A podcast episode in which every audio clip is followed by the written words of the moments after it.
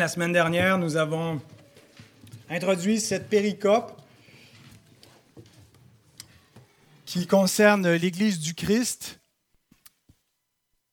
Et nous avions étudié la confession de foi de Pierre.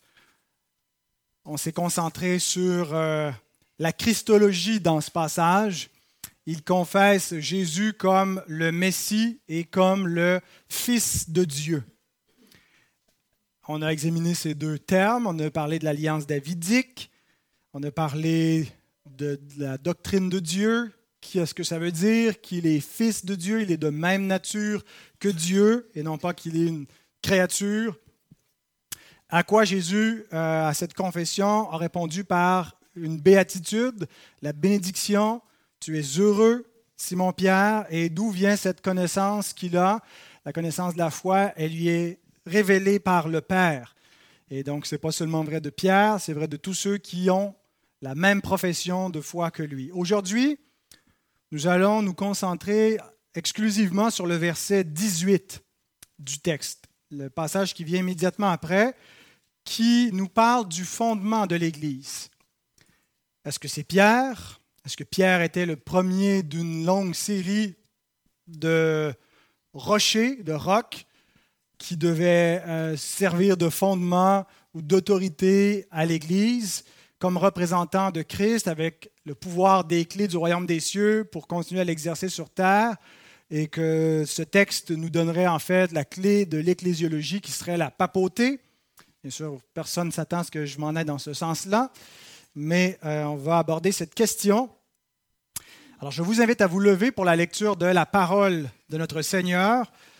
Bien que l'exposition se concentrera sur le verset 18, on va commencer la lecture au verset 13 jusqu'au verset 20 pour nous donner le contexte complet. Jésus étant arrivé dans le territoire de Césarée de Philippe, demanda à ses disciples, Qui suis-je au dire des hommes, moi, le Fils de l'homme?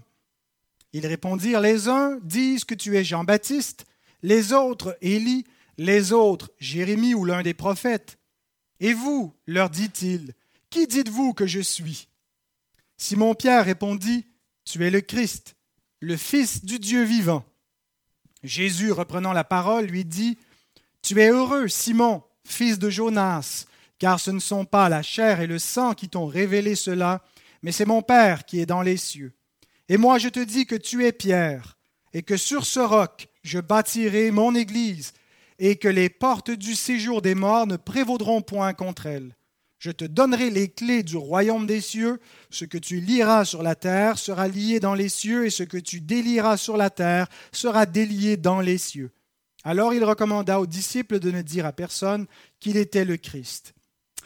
Seigneur notre Dieu, nous voulons te louer encore pour ta bonne parole que nous pouvons lire et étudier aujourd'hui.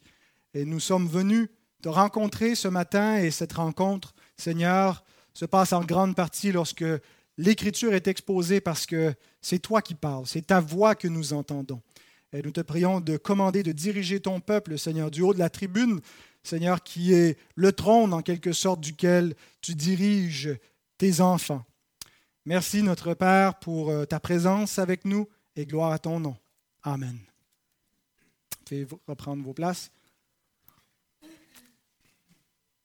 Alors, pour diviser les points de la prédication, j'ai pris le verset 18 et euh, j'ai divisé les affirmations qu'on y retrouve en quatre points.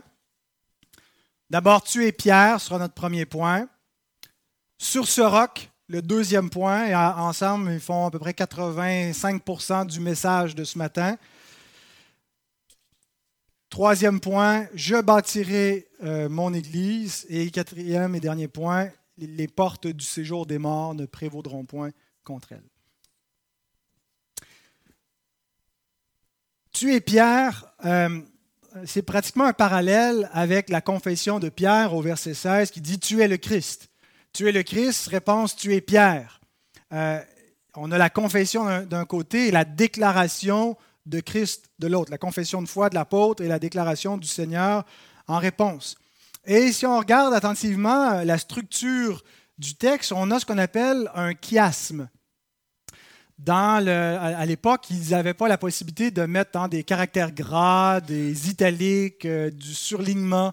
Alors, pour attirer parfois l'attention, euh, c'était un procédé littéraire où il y a un chiasme. Bon, c'était c'était pas toujours aussi évident de, de, les, voir, mais quand on lit attentivement, on regarde un peu la, section, c'est un chiasme parce que ça fait comme un, peu une structure d'un X. D'un côté, donc, ça commence tu es le Christ, fils du Dieu vivant. Réponse, fils de Jonas, tu es Pierre. Et euh, en fait, l'utilisation de chiasme souvent sert à, attirer l'attention en disant euh, ce qui est dit ici est digne d'une double attention. Écoutez bien, euh, hein, le, passage est travaillé, il est structuré, l'allitération, de, de, cette, euh, de, cet échange entre Pierre et Jésus a été euh, euh, travaillé par l'auteur Matthieu pour attirer notre attention. Ce n'est pas Jonas, le père de Simon, qui a nommé son fils Pierre. Ce n'est pas son nom, Pierre. Il s'appelle pas Pierre. Nous l'appelons tous Pierre. On parle de l'apôtre Pierre, on ne parle pas de l'apôtre Simon. Mais en fait, son nom de naissance, c'est Simon, n'est-ce pas? Et Simon, le fils de Jonas, euh, donc a reçu ce nom. Pourquoi est-ce qu'il est appelé Pierre? Bien, c'est Jésus qui a renommé Simon en l'appelant Pierre. Et ça, dès leur première rencontre. Tous les évangiles nous rapportent ce changement de nom, à l'exception de Matthieu, qui fait seulement allusion en disant euh, Simon, euh, euh, appelé Pierre ou Simon-Pierre, va-t-il dire, mais nous rapporte pas, contrairement à Marc, Luc et Jean, quand est-ce que Jésus, ou explicitement que Jésus est celui qui a changé son nom. On, voit dans Jean 1, 42, il le conduisit vers Jésus. Donc André, le frère de Simon, a amené son frère vers Jésus. Jésus, l'ayant regardé, dit, Tu es Simon, fils de Jonas, tu seras appelé Céphas ce qui signifie pierre. Euh, Céphas, c'est en araméen, et en grec, c'est Petros, qui veut dire pierre. Donc Jésus parlait araméen, mais euh, ses paroles nous sont rapportées dans la langue grecque. Euh, les, écrits du Nouveau Testament sont tous en grec, et donc Céphas donne Petros, et puis c'est ce qui est resté. Petros est devenu en français pierre, parce que le mot Petros, comme le mot Céphas, veut dire une pierre, une roche, un caillou. Quand on retrouve des changements de nom dans l'Écriture, Pierre n'est pas le seul à avoir été renommé. Euh, on a d'autres personnages des Écritures dont le nom est changé. C'est parce que euh, ce changement nous indique que cette personne va jouer un rôle important dans le plan de Dieu et il lui est donné un nom nouveau qui illustre ce que, le rôle que cette personne-là est appelée à jouer. Par exemple, on a Abraham qui devient Abraham. Dans Jean 17, 5, Dieu change son nom et il lui donne la raison. Parce que tu vas devenir le père d'une multitude de nations. Et non pas seulement le père d'une nation, mais d'une multitude. Ce qui nous indique que Abraham, déjà dans l'intention de Dieu, ce n'était pas seulement qu'il soit le père des Juifs, mais de tous ceux qui croiraient. Et donc, il est notre Père à tous qui avons la foi en Jésus. Nous sommes la postérité d'Abraham. Déjà, on avait en vue la conversion des païens dans la nouvelle alliance, dans ce changement de nom. Jacob, qui est changé en Israël dans Genèse 32, 28. Euh, et la raison, il dit parce que tu as lutté avec les hommes et avec Dieu et tu as été vainqueur. Autrement dit, euh, c'est pas que, Jacob ou Israël était plus fort que Dieu, mais que Dieu, dans sa grâce, va lui accorder euh, sa, grâce, justement, sa faveur et sa récompense. Simon devient Pierre. Et il n'y a pas d'explication qui nous est donnée. Pas à ce moment-là. Au moment où Jésus change son nom, il ne donne pas une interprétation. Et ma compréhension, c'est que c'est dans Matthieu 16, au verset 18, où nous retrouvons l'explication de ce changement de nom. L'interprétation, pourquoi il l'appelle Céphas, pourquoi il l'appelle Pierre, c'est parce qu'il va servir de roc pour l'Église. Et c'est intéressant, on parlait d'Abraham il y a un instant, qui est passé de Abraham à Abraham, qui est le père de la nation juive, de laquelle est issu le Christ. Et en lui, en Christ, la postérité d'Abraham sont bénies toutes les familles de la terre, de sorte qu'Abraham a l'accomplissement de son nom, père d'une multitude de nations. Euh, mais il y a un parallèle intéressant à faire avec Pierre également, et surtout avec l'image du rocher. Pierre le roc, et Abraham aussi est comparé à un rocher dans les Écritures. Euh, et, ce parallèle entre Abraham, Pierre, l'Église, Israël euh, et, l'accomplissement du plan de Dieu et le roc sur lequel repose tout cela. Ésaïe 51, versets 1 et 2. Dieu parle à son peuple en disant, Écoutez-moi, vous qui poursuivez la justice, qui cherchez l'Éternel, portez les regards sur le rocher d'où vous avez été taillés sur le creux de la fosse d'où vous avez été tirés. Portez les regards sur Abraham, votre père, et sur Sarah, qui vous a enfanté, car lui seul je l'ai appelé, je l'ai béni et multiplié. Donc l'attention est attirée sur Abraham et sur sa foi.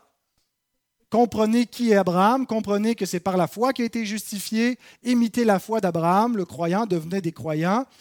Et euh, l'image ici du rocher, vous avez été taillé de ce rocher, euh, et, donc le parallèle avec Pierre ici maintenant, qui va servir un peu de, de pierre fondatrice comme l'était Abraham pour son peuple, mais pour l'Église. Mais où là on passe vers un nouvel Israël, qui n'a pas seulement des proportions nationales, mais qui inclut toutes les nations et qui va englober le monde entier, pas seulement la terre promise. Pierre, donc, est appelé par ce changement de nom à jouer un rôle clé dans le plan du Seigneur qui est en train de s'accomplir.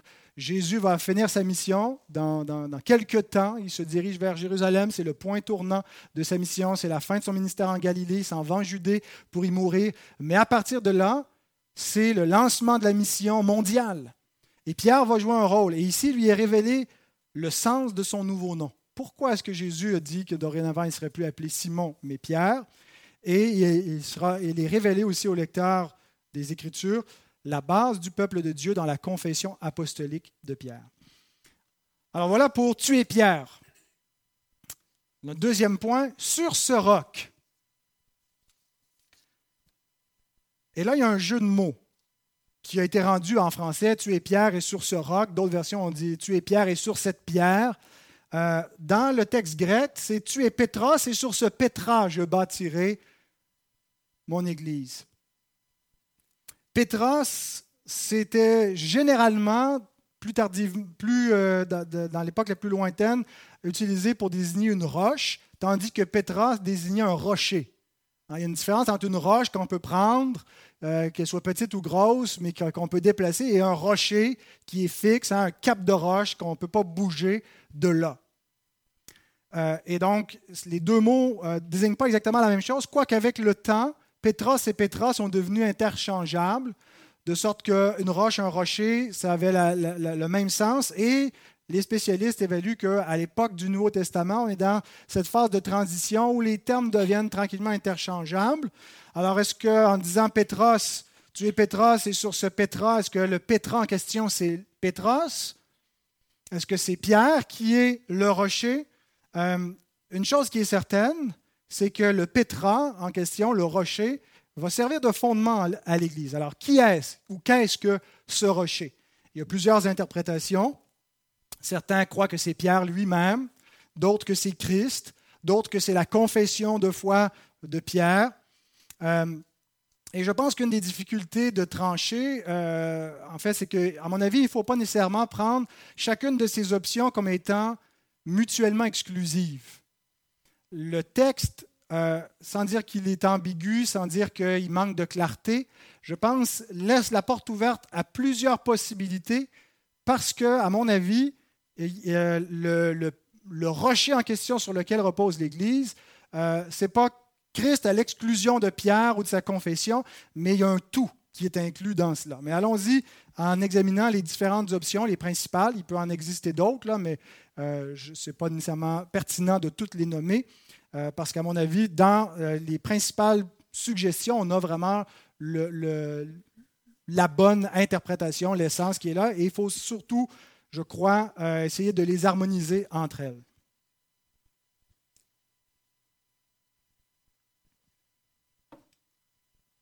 La première interprétation, c'est que le rocher, le Pétra, serait Pierre lui-même. Pierre lui-même est le roc sur lequel Christ va bâtir l'Église. Et que ce serait sa personne même qui serait investie de l'autorité en question avec le royaume, les clés du royaume des cieux. C'est l'interprétation de l'Église catholique romaine et on sait pourquoi, pour justifier le système papal que dans l'individu, euh, qui est l'héritier, le successeur de Pierre, même si ça peut être un impie, même s'il peut être un pécheur, même s'il peut être corrompu, même s'il peut avoir couvert des scandales d'abus sexuels comme le pape actuel, ça ne change rien au fait que l'autorité est investie dans sa personne euh, et, comme il y avait de bons ou de mauvais rois en Israël, euh, quand Israël avait un mauvais roi, ben, il était pris avec un mauvais roi et la royauté venait pas subitement de devenir illégitime. Alors, Pierre lui-même, en sa personne, serait euh, le, rocher en question qui sert de soutien. C'est la, papauté finalement qui tiendrait l'Église ensemble sous son, siège. Euh, et puis, en fait, cette interprétation, on peut penser qu'elle avait cours au Moyen Âge, mais c'est surtout après la Réforme que l'Église catholique a commencé à interpréter le texte de Matthieu 16 dans ce sens-là parce que euh, les réformateurs ne euh, rejettent pas la catholicité de l'Église, mais ils rejettent la, papauté. Euh, ce qu'ils disent, c'est qu'on croit que oui, l'Église est une, doit être universelle, mais ce n'est pas le pape qui est le cœur et qui est le centre, et il n'est pas infaillible, et ce n'est pas donc à lui qu'on doit se rapporter, mais à l'Écriture seule, et il n'est pas l'interprète infaillible de l'Écriture.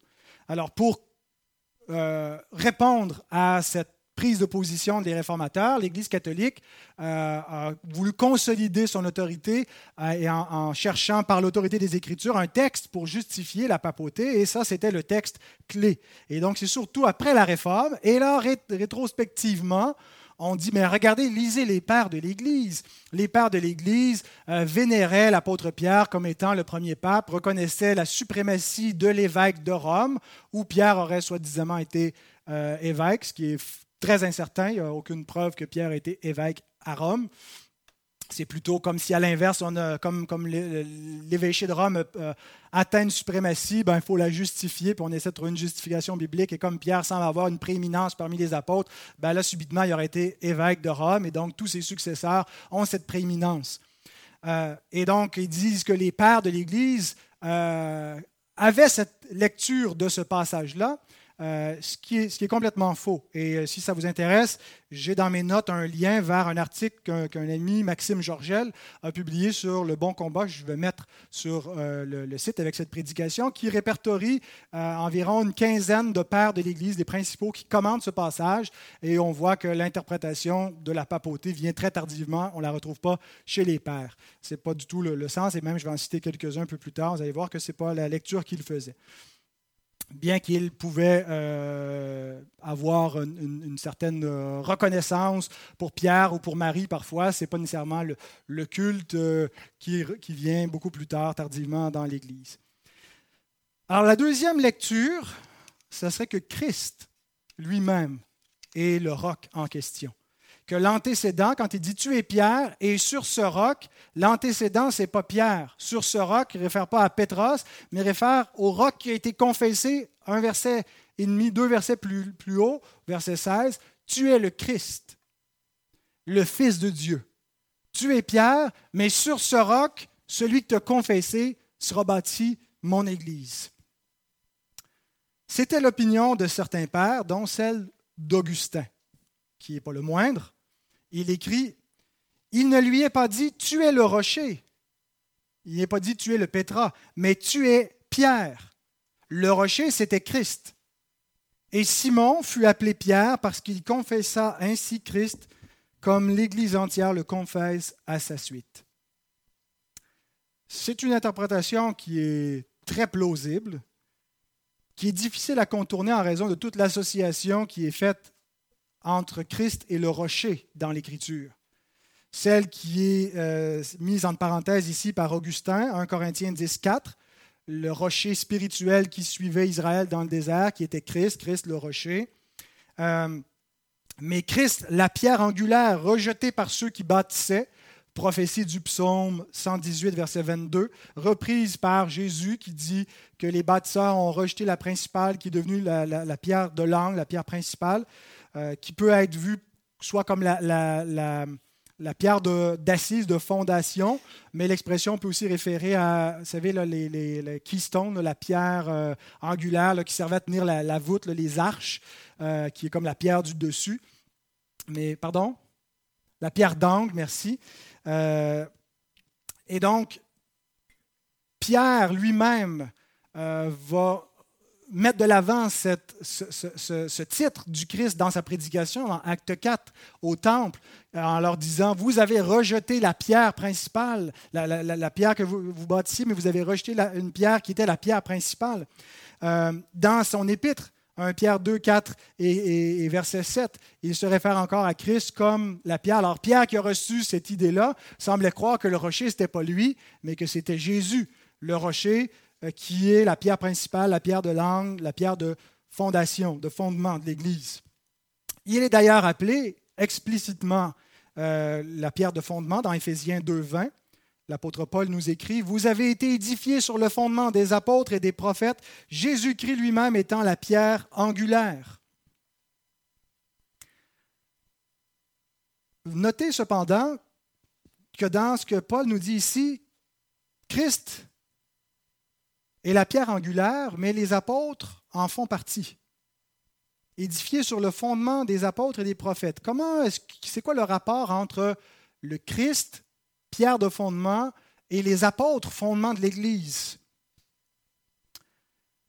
En fait, je pense que la façon qu'il faut comprendre, c'est que ce n'est pas n'importe quel Christ qui est le fondement de l'Église. Il ne suffit pas de dire que je reconnais Jésus, Jésus seul comme fondement ou comme sauveur.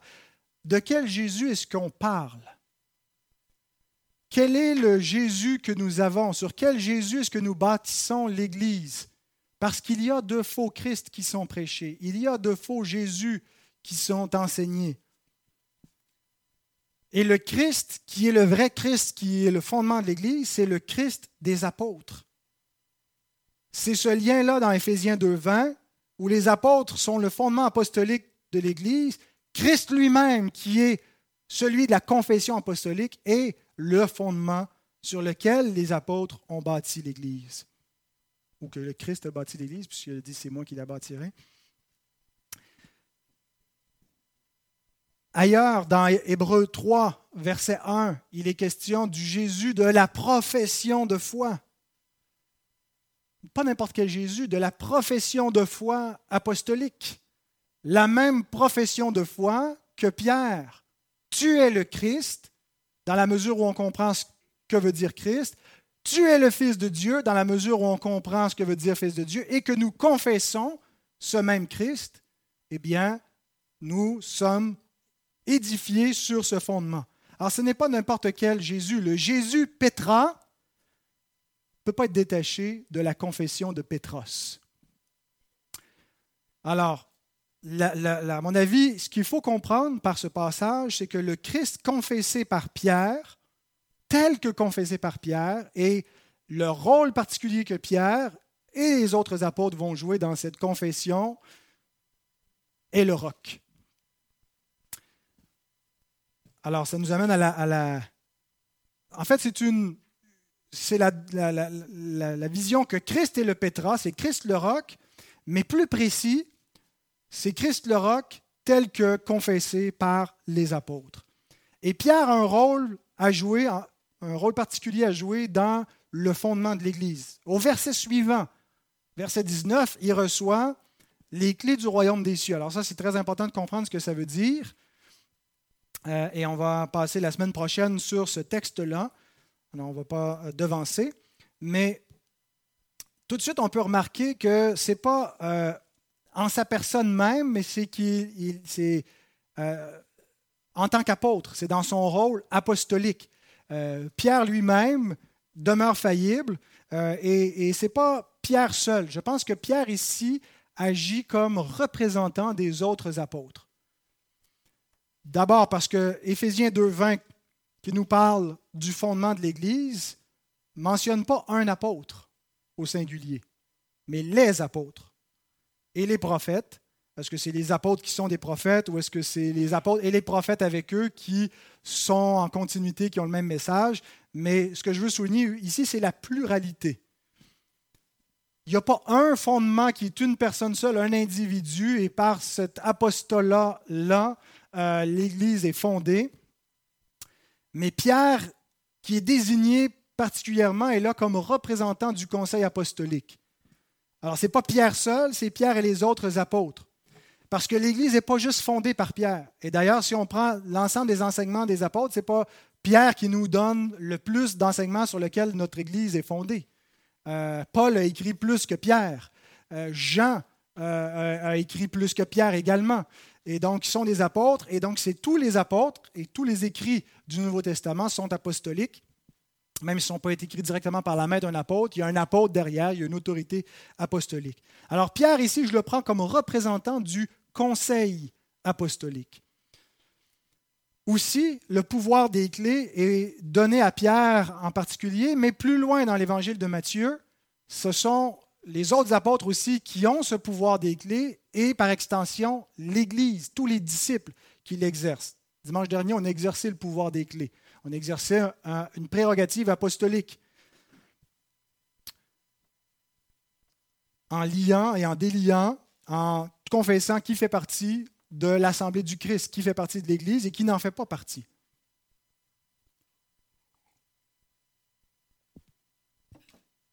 Et aussi, euh, pourquoi je crois que ce n'est pas Pierre seulement, lui l'individu tout seul, mais les, apôtres ensemble, dans euh, la fin de la Bible, Apocalypse 21 au verset 14, on voit la nouvelle Jérusalem qui descend, qui représente le peuple de Dieu, qui représente l'Église glorifiée.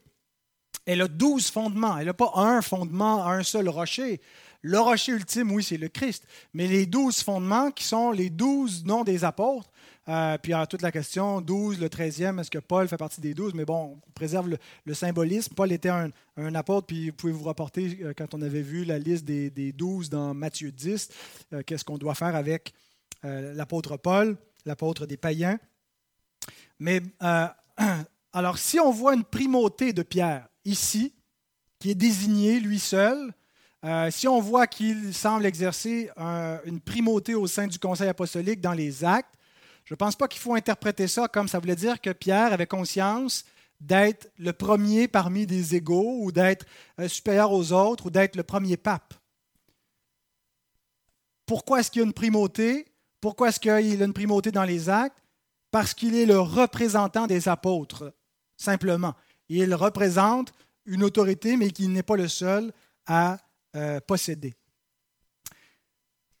Et donc, ce n'est pas Pierre lui-même c'est Pierre en tant qu'apôtre, avec les autres apôtres, et c'est Pierre confessant le Christ, qui euh, est désigné ici comme le Pétros, et le Pétra comme tel, c'est le rocher, c'est le Christ tel que confessé par Pierre et les autres apôtres, qui est le fondement de l'Église. Et on retrouve cette compréhension Parmi les pères, j'en cite un, autre, parmi les réformateurs, parmi les modernes, j'ai pris un échantillon de toutes ces, époques de l'Église, l'Église ancienne, l'Église de la Réforme et l'Église moderne. Jean Chrysostome, un des pères de l'Église, il dit Sur cette foi et cette confession de foi, je bâtirai mon Église. C'est comme ça qu'il interprète le, le, Pétra. Donc, ça inclut la, la foi apostolique. Et qu'est-ce que les apôtres confessent? Ils confessent le Christ. Alors, pas un Christ détaché des apôtres. On ne peut pas avoir un Christ sans l'enseignement apostolique. C'est le Christ des apôtres. John Owen, au temps de la Réforme, un peu plus loin, un réformateur de la, 3-4e génération, écrit Ce n'est pas la personne de Pierre confessant Christ, mais la personne de Christ confessée par Pierre qui est le roc sur lequel l'Église est bâtie. Pas le Christ seul, le Christ tel que confessé par Pierre qui est le roc sur lequel l'Église Grant Osborne, un contemporain, écrit Une majorité reconnaît aujourd'hui que Pierre est le roc, cependant, dans le contexte, il s'agit certainement de Pierre qui confesse Christ. Jésus est le constructeur. Euh, oikodomeo veut dire euh, bâtir, c'est le mot bâtir et maison mis ensemble. Et la pierre angulaire, euh, Jésus est la pierre angulaire, mais Pierre est le premier chef, roc, fondement sur lequel Jésus érige cette superstructure. Notez qu'il n'y a pas de succession qui est donnée ici au rôle que Pierre est appelé à jouer, ni même au rôle que les apôtres sont appelés à jouer. Il n'y en a pas dans ce texte et il n'y en a pas dans le Nouveau Testament non plus. Les apôtres n'ont pas établi d'autres apôtres après eux. Ils n'ont pas donné d'instructions sur comment établir des apôtres après eux. Le seul moment où ils ont dû trouver un autre apôtre, c'est pour remplacer Judas. Et les instructions qu'ils ont données pour la continuité de l'Église, c'était de comment trouver des anciens dans des églises et non pas des apôtres. Un office différent, qui est un office en continuité avec l'office apostolique. Pierre écrit aux anciens en disant, moi, ancien comme eux, paissez le troupeau de Dieu. C'est exactement l'instruction que Pierre a reçue de Jésus quand il a été rétabli dans ses fonctions. Si tu m'aimes, paie mes brebis. Alors la continuité apostolique se fait par le conseil d'anciens, d'évêques, appelez comme vous voulez, dans des églises qui supervisent le troupeau, mais il est différent des apôtres en ce qu'ils ne doivent pas fonder l'Église de nouveau. Les apôtres ont fondé l'Église elle a été fondée une seule fois. Et euh, ce que les anciens font, c'est simplement de bâtir sur ce fondement et de maintenir l'enseignement apostolique, tout ce qui est fondé sur la doctrine du Christ, et de rejeter ce qui n'a pas de fondement en Christ, ce qui n'est pas fondé dans la vérité et dans sa parole.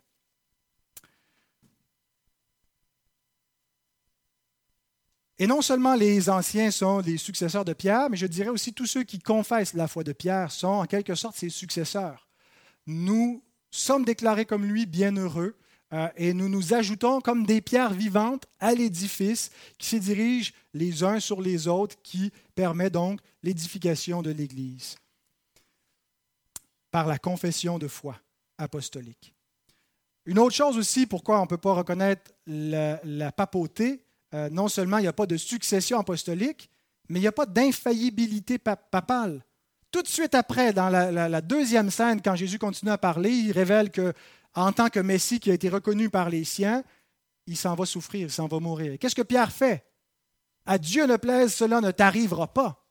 Et qu'est-ce que Jésus lui répond? Arrière de moi, Satan. Alors, où est le, le, qui, qui, infaillible, qui ne peut pas se tromper, qui reconnaît le Christ, alors qu'il euh, n'a pas encore tout compris? Ce même Pierre va renier le Seigneur trois fois. Hein, à, l'eau, l'infaillibilité papale. Euh, il va résister à Dieu en comprenant pas la vision jusqu'à trois reprises dans Acte 10. Euh, il est repris publiquement par l'apôtre Paul parce qu'il était répréhensible, nous dit Paul dans Galates 2.11. Euh, ce qui est infaillible, ce n'est pas l'individu Pierre, mais c'est l'Écriture. L'Écriture est infaillible, c'est ce que l'Écriture enseigne parce qu'elle est soufflée de Dieu. C'est sa parole qui passe au travers des hommes. Et la prédication apostolique, dans ce sens-là, est infaillible. Jésus a dit aux apôtres, dans Jean 16, verset 13, qu'il leur donnerait l'Esprit Saint pour qu'ils les conduisent dans toute la vérité. Donc, ce n'est pas avec leur imagination, avec leur don naturel qu'ils devaient faire leur travail, mais c'est par la puissance de l'Esprit. Et ça ne voulait pas dire qu'ils avaient une infaillibilité, mais dans les écrits, parce que la parole de Dieu euh, euh, le dit, la parole est infaillible, parce qu'elle n'est pas la parole des hommes, mais celle de Dieu. Alors, je ne sais pas pour vous, mais tout le système papal, quand on essaie de le voir dans le texte, on n'a pas l'impression de l'extraire du texte, mais d'essayer de le faire rentrer dans le texte et de faire des liens parce qu'on a un système existant qu'on essaie de justifier par un texte qui ne peut pas justifier de telles doctrines d'une Église universelle structurée par, euh, Rome, euh, qui, serait sa base avec un pape infaillible euh, et, une succession apostolique. On ne retrouve pas cela. De plus, la fonction et la nature de l'apostolat n'étaient pas d'être une trajectoire continue qui accompagnerait l'Église à toutes les époques, mais d'être le fondement définitif posé une fois pour toutes euh, et sur, lequel on bâtirait plusieurs étages, mais un seul fondement. Euh, dans un édifice, on pose un fondement. On peut mettre deux étages, dix étages, cent étages, cent étages, euh, mais un fondement, n'est-ce pas? 1 Corinthiens 3, 9 à 11 nous dit, Nous sommes ouvriers avec Dieu. Vous êtes le champ de Dieu, l'édifice de Dieu. Selon la grâce de Dieu qui m'a été donnée, j'ai posé le fondement comme un sage architecte. Et un autre bâtit dessus. mais que chacun prenne garde à la manière dont il bâtit dessus. Car personne ne peut poser un autre fondement que celui qui a été posé, savoir Jésus-Christ. Et donc, le fondement des apôtres et des prophètes, c'est justement d'être le fondement de l'Église universelle. Un fondement est posé une fois pour toutes. On n'a pas besoin de poser de nouveau. Euh, il ne peut pas y avoir d'autres fondements qui sont posés. Si d'autres ne veulent pas confesser la doctrine apostolique et confesser un, faux Christ, ben, ils ne sont plus dans l'Église. Ils sont dans, dans une autre Église qui n'est pas l'Église, qui n'est pas celle bâtie par Christ. Alors, le fondement en question, c'est le Christ des apôtres, Jésus, Messie, Fils de Dieu. Et le fondement a été posé par les apôtres et par Pierre en premier. C'est par lui que commence l'histoire de l'Église et on lit dans les actes Pierre à la primauté jusqu'à ce que euh, l'apôtre Paul prenne le lead et puis là, on se concentre sur lui parce qu'il est l'apôtre des païens, puis c'est l'édification de l'Église en deux temps, d'abord pour les Juifs, ensuite pour les païens. Alors voilà pour les deux premiers points. Tu es Pierre et sur ce roc, je bâtirai mon Église. On arrive au troisième point. Sur ce fondement apostolique, Christ bâtit. Comment est-ce qu'il bâtit? Par la prédication apostolique. C'est par la prédication que Dieu a choisi de sauver le monde. Quand il les a envoyés, quand il les a envoyés partout, aller dans le monde, aller à Jérusalem, à Samarie, euh, en Judée jusqu'aux extrémités de la terre, quand ils sont arrivés partout dans les villes, à Corinthe, à Éphèse, à Athènes, qu'est-ce qu'ils ont fait? Ils n'ont pas commencé à organiser des, des groupes euh, de, sociaux, des groupes de rencontres. Ils ont prêché l'Évangile. Ils ont prêché Christ. Ils ont annoncé le salut au nom de Christ. Et c'est par la prédication apostolique que l'Église s'est fondée dans le monde. Parce que par la prédication vient la foi. La foi vient de ce qu'on entend, ce qu'on entend vient de la parole du Christ. La parole du Christ se fait entendre par les prédicateurs du Christ. Et les premiers prédicateurs du Christ sont ceux qu'il a envoyés, les apôtres. Et c'est ce même message que nous devons prêcher à toutes les époques, à toutes les générations. Il ne sera jamais passé date. C'est le seul message qui sauve.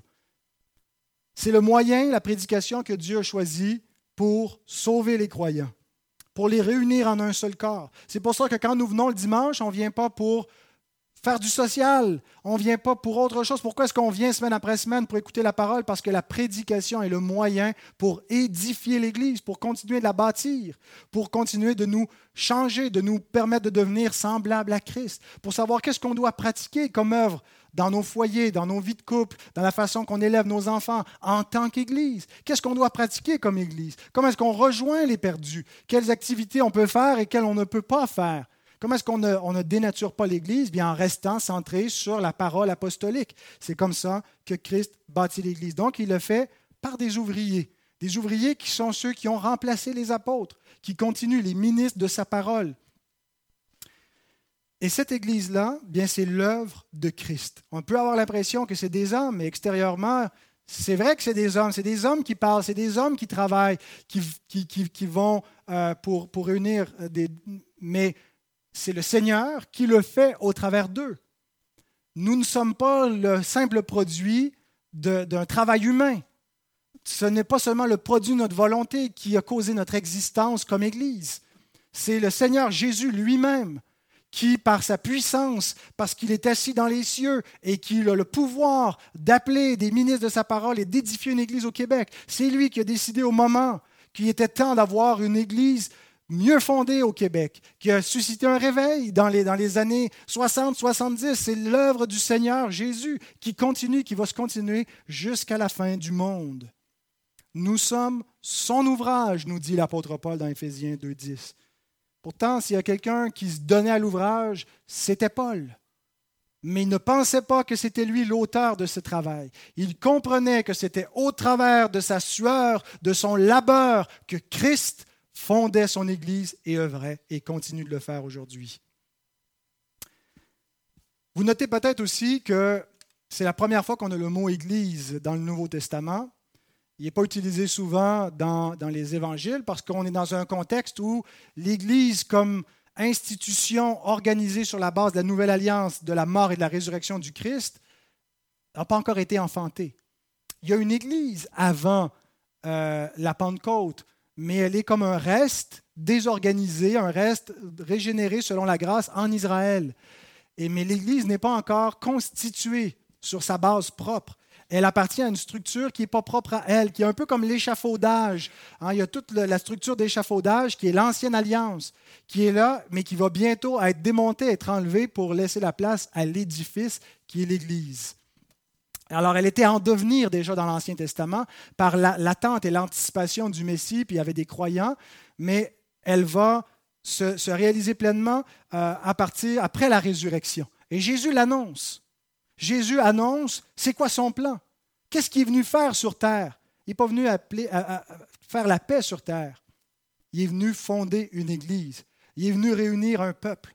Et si pour nous l'Église c'est secondaire, c'est banal, ben on passe à côté du plan central de Jésus. On passe à côté de ce qu'il est venu faire ici-bas. Il est venu fonder son Église. Qu'est-ce que l'Église? Certains ont pris le mot ecclésia et ont, vu en cela, dans, ont fait une étymologie en disant euh, ecclésia serait composé de deux mots. Ek, qui veut dire hors de, puis klésis, qui voudrait dire appelé. Euh, c'est la racine du verbe appeler. Et donc, l'Église serait ceux qui sont appelés hors de, hors du monde, hors d'Israël qui a rejeté le Messie.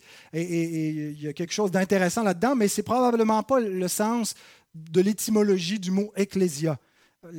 Ça ne veut pas dire appeler hors du monde, mais ça veut plutôt dire une assemblée. Et donc, l'Église, c'est la réunion finale des élus en un seul peuple. L'Église ne sera plus un reste éparpillé en Israël qui n'a pas fléchi le genou devant Baal, mais va devenir un corps organisé. L'Israël spirituel va devenir un Israël visible, tangible, qui va être le seul, et il ne va pas être juste fondé par, des Juifs, mais des gens de toute nation, de toute langue, qui vont être l'Église du Seigneur, l'Israël de Dieu. Alors l'Église est composée de ceux qui confessent la foi des apôtres. C'est la porte d'entrée. L'Église, ce n'est pas un club social où on essaie d'accueillir le plus de gens possible, en autant qu'ils veulent être avec nous, en autant qu'ils veulent se retrouver. La porte d'entrée d'Église, c'est la confession de foi de l'apôtre Pierre.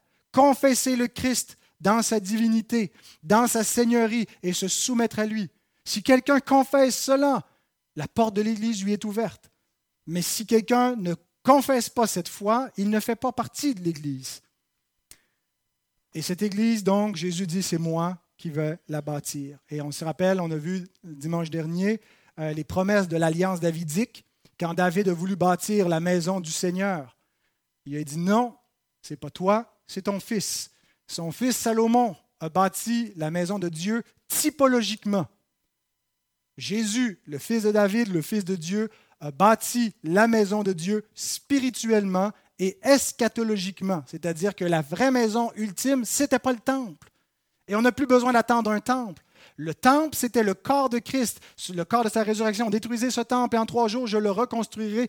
Et de ce corps de résurrection vient un corps spirituel qui est la maison spirituelle de Dieu, une maison, une habitation de Dieu en esprit, qui est l'Église, qui est créée par la résurrection du Christ. Et c'est Jésus donc qui bâtit cette maison par sa propre puissance. Et il accomplit ainsi les promesses qui étaient attendues, la promesse d'une maison qui allait subsister pour toujours. L'alliance davidique est accomplie par l'édification de l'Église. Et finalement, il y a une promesse qui est ajoutée à cette annonce que Christ va bâtir l'Église. Il ajoute, les portes du séjour des morts ne prévaudront point contre elle.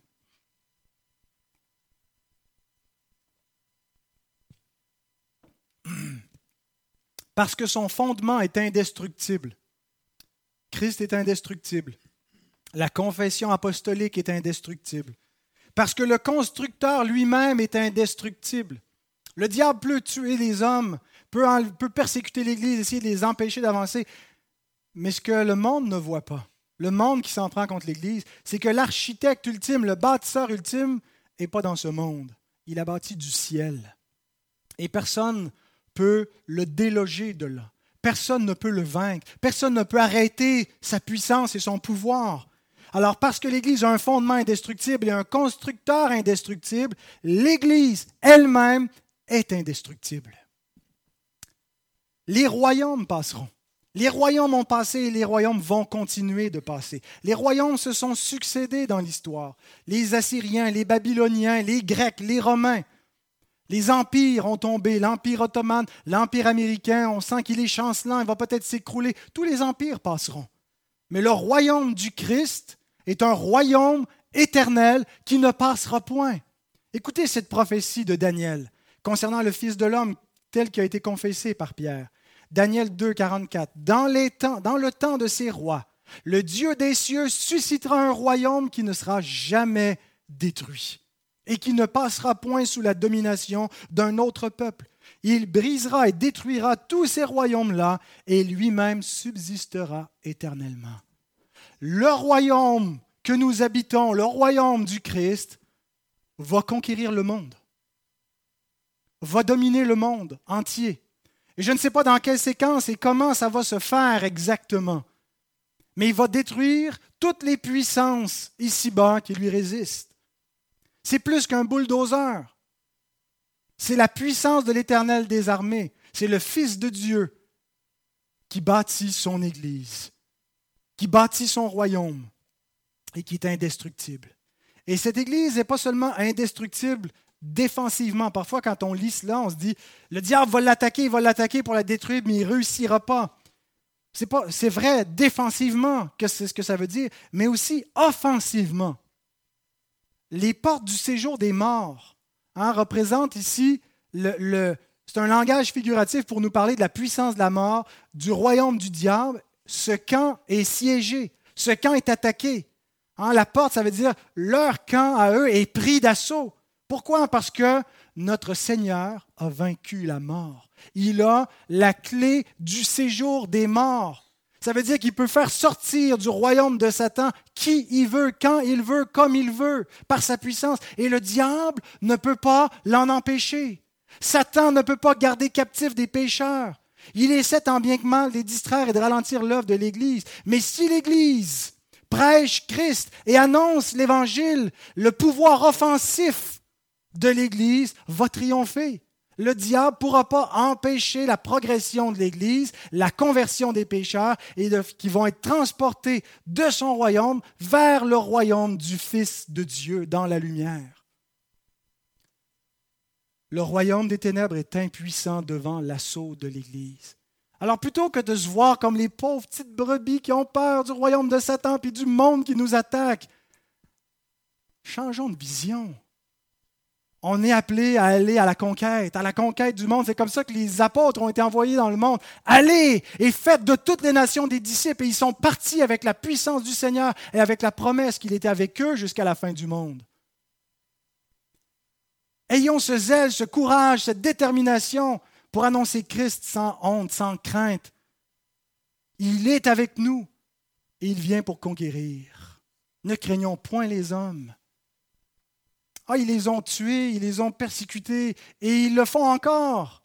Mais ils ne peuvent pas détruire l'Église. Ils ne peuvent pas nous séparer de notre Seigneur. Que peut me faire un homme? La seule chose qui va nous délivrer de la crainte de l'homme, c'est si on prend confiance dans notre Seigneur et sa puissance, et si on se fortifie, on s'encourage en voyant les choses telles qu'elles sont,